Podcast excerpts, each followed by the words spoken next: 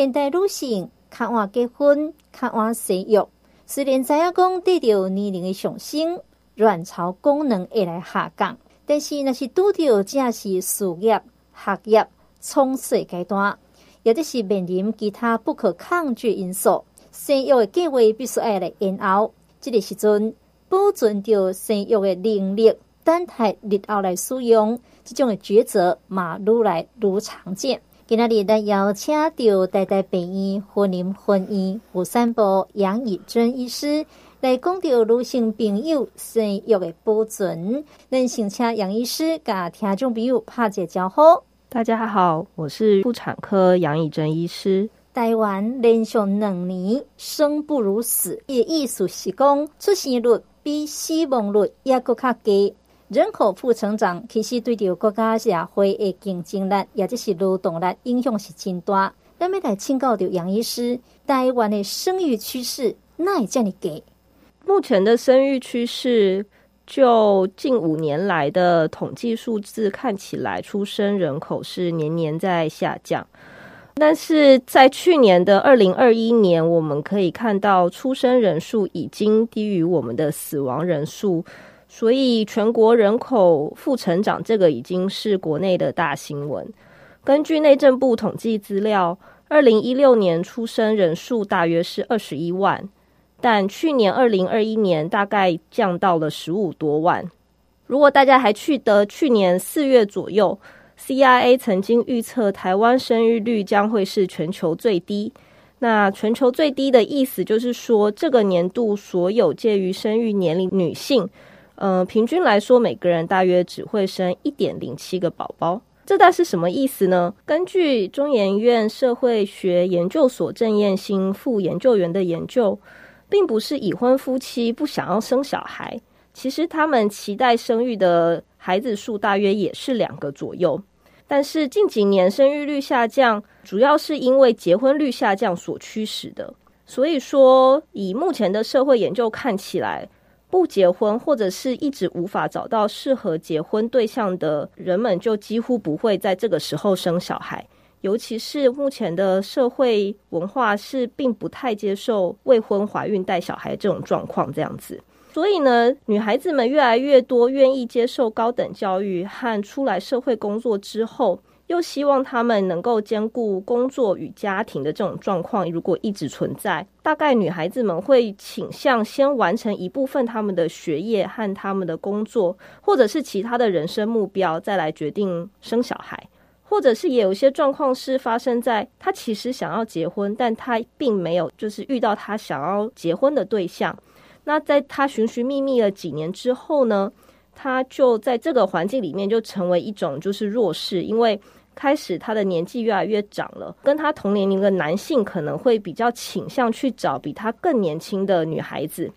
所以他就开始走到一辈子可能会不结婚也不生小孩的状况。另外一方面，其实即便已婚夫妻有意愿想要生两个小孩以上，但是因为他可能初婚的年龄，也就是他第一次结婚的年龄呢，越来越高，越来越高的状况之下，自然受孕的机会也会跟着下降。所以，也许第一胎很顺利的就生了，但是能够接着要来生第二个或第三个的机会，也就会因为他的年纪可能较我们以前生小孩的年纪再更长了一点，那他们更有机会需要来做人工生殖，才才有办法生到第二胎，也是不在少数。是，所以今嘛有真济晚婚的新婚族啦，想要生吼，其实生不出来，所以台湾的少子化只有更少，没有最少。呃，这个时阵咱得想到讲生育保存的重要性，请告的有杨医师，什么是生育保存？生育保存的意思呢，也就是说，我们利用人工生殖的技术啊，可以将呃男生或女生的生殖细胞。或者是将生殖细胞受精之后的胚胎冷冻起来，那这些冷冻起来的生殖细胞或者是胚胎呢，就可以等到未来他们想要做生养的时候呢，再来解冻使用。那我刚刚一直提到的生殖细胞就包含女生的卵子、男生的精子。那胚胎的部分的话，则是如果夫妻已经结婚了，但暂时没有生育打算，还是可以将卵子和精子结合之后形成胚胎，再冷冻起来。啊，那是安尼吼，为什么要做生育保存？有虾米人也是讲多几个族群的需要做点生育保存。说到生育保存，嗯、是谁有需要呢？其实就要回推看到最一开始的时候会有这样子的想法，其实是因为有一部分的癌症病人啊，他们可能到达生育年纪的时候却得了癌症。那癌症的治疗呢，有可能就会因此耽误她想要生育的时间。所以举例来说，以女生最常见的育龄女性最常见的癌症是乳癌来说，有一定的比率是在四十岁以前就得到了乳癌。那他们诊断了乳癌之后的治疗，可能会包含手术、药物治疗。和放射线治疗，除了因为治疗癌症可能需要花费非常多的时间，甚至以好几年来计算。另外一方面的话，这些治疗有一些全身性的治疗，可能会使得卵巢功能啊，或者是其他生育功能变差。尤其在这些才三十几岁的妇女身上，她们可能正在她们想要生育的这个年纪，有这个需求的时候，却必须要先接受抗癌治疗时。我们就可以将这些病人先转诊来我们的门诊做生育保存咨询。这样子的咨询主要就是要跟他们讨论看看，说在他们因为癌症治疗必须要等待生育的期间之前呢，我们先将卵子或者是说夫妻之间的胚胎可以先冷冻起来，等他抗癌治疗到了一段落，那有比较稳定的状况之后呢，我们再来做解冻跟植入。如果今天这个生育保存是遇到未婚男性的话呢，他则可以考虑冻精。所以再一次就提到，就是关于新诊断的癌症，年轻人又有未来生育考量的状况的话，其实我们都可以在生育保存门诊做咨询。那渐渐的后来这样子的技术越来越发达之后呢，我们就会发现说，这样子的生育保存其实不限制在这一类的癌症病人，因为。就像刚刚讲的，适婚年龄过了一段时间之后呢，其实卵巢的功能和卵子的品质也会慢慢的下降。如果这样子的状况，自然怀孕的机会当然也会稍微变差。如果啦。它又同时又合并一些其他卵巢问题，譬如说巧克力囊肿啦，或者是曾经因为其他的问题开过卵巢的手术，那它的卵巢功能有可能在比正常人在变差的更快。如同我们之前讲的，虽然我们鼓励这些女性可以的话，就提早一点，赶快准备生小孩。但是他们不是不愿意生，而是他们在我们提醒他们，或者是他们真的也很想要生小孩的这个年纪的阶段，其实并没有找到适合的对象。所以在这种状况之下，如果是因为没有合适对象，或是因为生涯规划希望将生育的时间推迟的人呢，则可以考虑冷冻卵子，我们称它叫做社交性冻卵，或者是说选择性的来冻卵。意思就是说，利用人工生殖技术，我们可以将这个时候比较年轻的卵子先冻起来，然后保存到未来再来使用。是，其实吼、过去这个癌症的病人的医疗，当然较专注于治疗疾病，有可能忽略掉生育的这个议题，所以来错失掉良机。康复了后呢，诶，难免有淡薄遗憾，也毋过起码呢，拢会当两早来做准备。继续，咱就来请教的杨医师。生育保存啊，这保存到底是什么意思？它是保存什么东西呀？配合我们现在的人工生殖的技术啊，其实我们针对育龄女性的生育保存，最主要保存的东西就是卵子。卵子就是来自于女生的卵巢。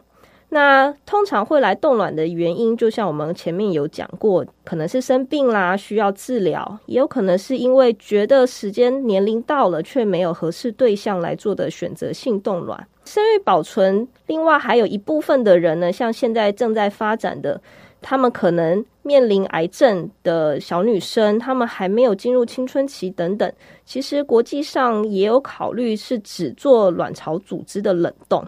那男生的生育保存的话呢，就是主要是做冷冻精子。冷冻这个东西呢，除了未婚的男女生啊，当然是如果针对已婚的夫妻，他们也有可能面临到生涯规划，有可能面临到其中一个人被诊断了癌症，必须要接受治疗等等的。那我们这个时候就可以考虑将他们两个人的卵子和精子结合，形成胚胎。这个时候，我们冷冻的东西就是所谓的胚胎冷冻。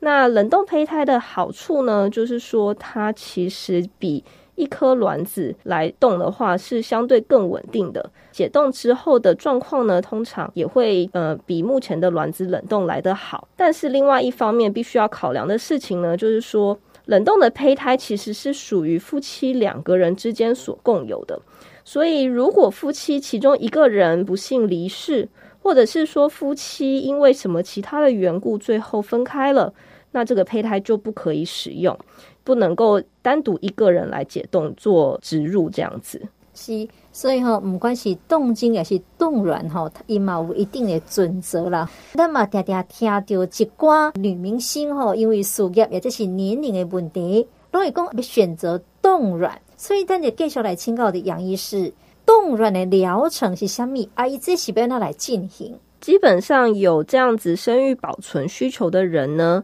我们会建议冻卵。如何进行呢？基本上就是先进到我们的妇产科挂号，挂号的呃专科的话是所谓的生殖内分泌不孕症的专科这样子。进到这个门诊诊间呢，我们会针对每一个人他们的个别需求，然后他们遇到的状况去做咨询，然后并且帮他们做设计疗程。那再来的话呢，我们就会确定要冻卵之后，就转介到我们的生殖中心，我们就会做更详细的流程介绍和疗程当中，我们可能会需要使用到的针剂的教学。一般来说，一个冻卵疗程呢，我们会配合一个女生的月经周期，所以通常就是生理期来的时候呢，就可以先来跟我们联络，我们会安排抽血的时间。然后确定抽血的状况看起来正常，我们就会开始一个疗程。疗程通常会开始于连续打几天的针剂，中间可能会配合安排几天要来做抽血，还有超音波追踪。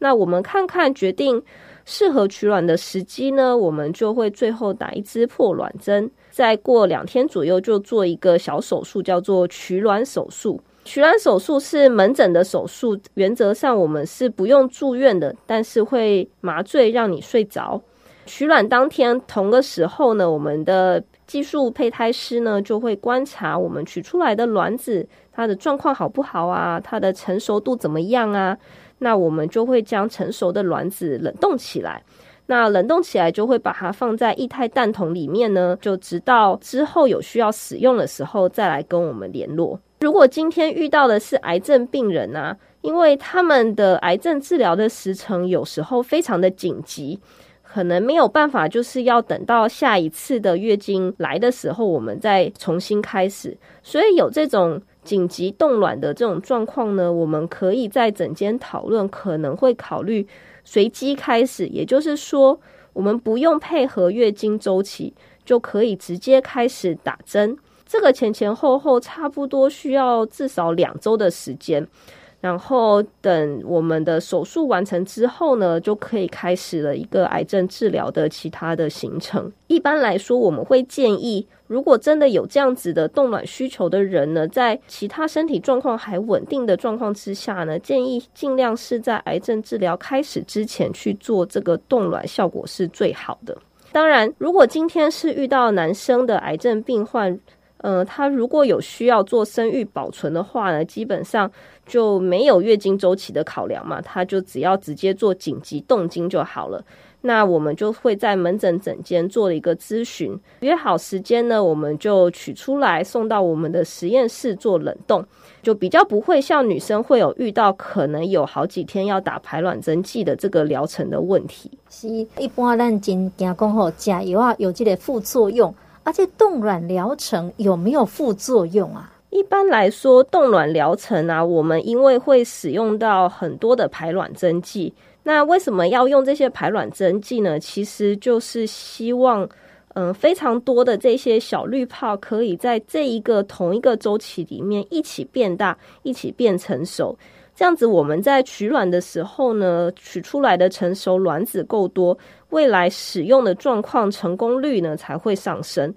所以在这样子的一个周期当中，如果滤泡相对刺激比较多的状况，自然不是跟我们平常一般的月经周期那样只排一颗卵子的那种状况。这种状况可能会造成就是比较多的下腹胀痛啊，或者是闷闷的情形。尤其有一些人可能对这些蒸汽反应特别的好。他们的卵巢的滤泡长得特别的多，这些腹胀的情形呢就会更加的明显。一般来说，这些不舒服呢，我们大概会持续到打完破卵针之后呢，会是最不舒服的。尤其是刚取完卵的第一个礼拜是最不舒服。这个时候，甚至还有一些人可能会发生所谓的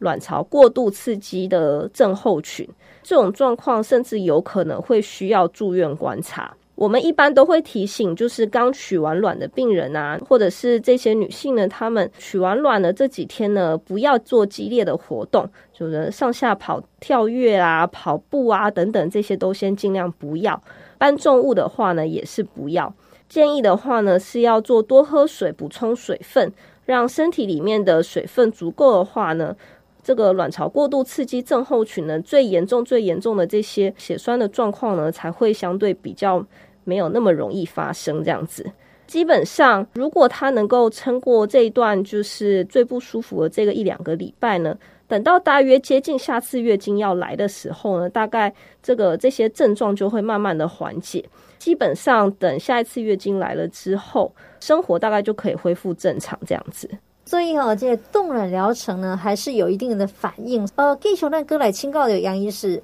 这冻卵了后，一般都来使用。基本上来说啊，就是卵子冷冻起来之后呢，我们就会放在液态蛋桶里面，直到呢，就是这些女性们她寻找到合适的对象之后呢，决定要来结婚，然后要来生小孩的时候，再回来使用是 OK 的。那目前国内我们规定是说。嗯，因为要使用这些卵子，必定会是要经过试管婴儿才有办法做胚胎的植入嘛。施行试管婴儿呢，目前必须要在有我们的法定婚姻关系的夫妻之间才有办法使用。所以一般的流程是这样，也就是说，等到你真的结婚了，想生小孩了，你就可以先回来到我们的诊间看诊，跟我们说明你的状况，说哦，之前曾经在这边有做过冷冻卵子。目前就是已经有想要结婚，然后有想要来使用这个卵子，那解冻了之后，我们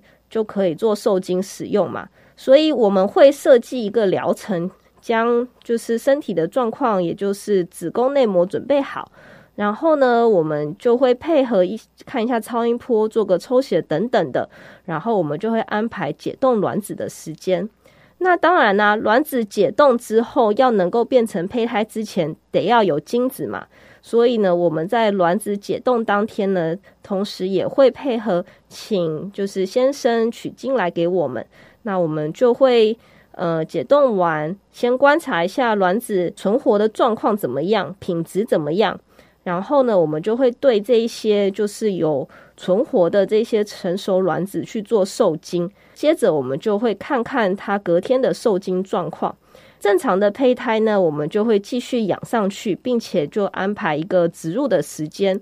那一般来说，大约就两个星期左右，我们就可以来验孕，看看有没有成功怀孕。是啊，像这种冻卵，也成功率有分工哈，笑脸的成功率比较高，或者是年老的成功率怎么样吗？当然，就是目前大概。我们所知道冻卵的成功机会，最主要还是一来冻卵的年纪和它总共冷冻的成熟卵子颗数，可以去做一个推估。过去曾经有研究有去做一个算式，也就是说，如果今天你想要达到九成可以得到一个宝宝的机会呢，大约三十五岁以前啊，需要有冻到二十颗成熟卵子。如果今天只冻到十五颗左右，那这个成功率大概会降到八成左右，但是呢，另外一方面，假设这个来冷冻的年纪呢又大了两岁到三十七岁，那么同样二十颗的成熟卵子，它的成功机会大约就是七十五趴左右这样子。所以说，虽然说每一个人的状况可能不太一样，有一些人的卵子品质可能特别的好，那有一些人卵子呢，可能一次也没办法取到这么多。但是如果你自己跟自己比较的状况之下呢，在比较年轻的年纪来做冷冻卵子，当然相对跟自己比较老的状况的时候来做冷冻卵子，成功机会应该是要比较高的。有一些人他们可能期待说，我希望。我的成功机会可以一路拉到接近九成，那么当然我们就可以进行多次，也就是分批，每一次冻几颗，冻几颗，累积足够的成熟卵子数量呢，去尽量让我们成功机会能够可以到接近九成，甚至是超过九成这样子。所以一般来说，我们会建议说，冻卵的时间点最好是在三十五岁前后。会是最好的这样子。当然，如果已经超过的话呢，我们也是建议，如果有这样子的需求，也是尽早先来做咨询，才有办法推估说做这件事情到底对你的未来的呃成功机会高不高。是，所以卡苏丽娜要做冻卵哈，三十五岁已经是算是上好的。当然哈，有冻有机会啦哈，卡苏会当主人有心生囡仔，当然是上好的选择。但是为当吼，人讲天不从人愿，尤其对着因为病痛不得不选择冻卵的患者来讲，这冻卵只是一线生机。要毋过冻卵了后，得当无限制延后着生育计划吗？基本上来说，虽然说卵子啊，或者是胚胎啊，或者是这些生殖细胞冷冻了之后，呃，我们放在液态氮里面是可以一直冻下去。但问题是，目前的法规呢，当然也没有说一定多久以内要来解冻卵子，只是我们基本上还是会建议，如果已经有找到合适对象，计划上也觉得 OK 了，建议还是及早就是赶紧来准备怀孕。如果自己试了一段时间，或者是也试过了一些就是人工生殖的方法，却没有。就是办法怀孕的话呢，当然我们就可以赶紧来我们的生殖内分泌不孕症的专科妇产科门诊呢来去做咨询。如果你今天刚好有卵子曾经冻在生殖中心的话，当然就是我们会建议较年轻的部分的卵子可以先来优先解冻做使用。虽然卵子是没有保存期限啊，但是。如果就是过了一定年纪之后的怀孕呢，其实相对于你同一个人在比较年轻的时候怀孕，还是会比较辛苦的。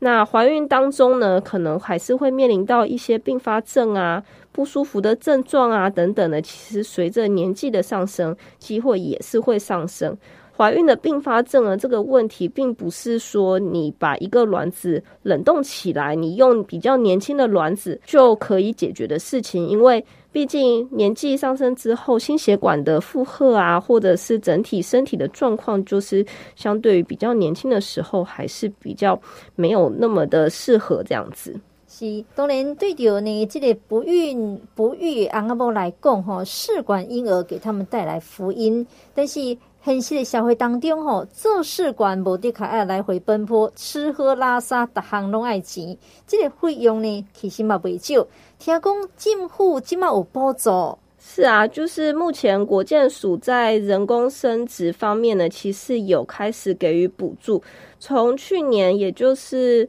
呃民国一百一十年的七月一号开始呢，所谓的国健署人工生殖扩大补助。其实针对的就是有需要做试管婴儿的夫妻，有需要做试管婴儿的夫妻呢，有时候其实他们相对还年轻呢，因为遇到某些问题就没有办法自然受孕，所以呃，他们的补助的对象提供未满四十岁的女生总共六次，或者是未满四十五岁的女生总共三次的疗程补助。基本上，只要夫妻其中一个人是呃我们本国籍，就可以来做申请。而且我们第一次就是可以得到的补助呢，当然依照你使用的什么额度，最高可以补助到十万块。第二次之后的补助呢，最高也可以最多有六万块左右。我们会针对你使用的疗程，然后相对应需要的补助额度去做申请。并且呢，国健署这样子的一个补助呢，其实因为他不希望我们做这样子的扩大补助，结果呢，造成太多的多胞胎和早产，所以我们还是针对就是女性的生殖健康，我们会选择单一次就是植入一到两颗的胚胎，然后去让成功率呢尽量极大化这样子，所以。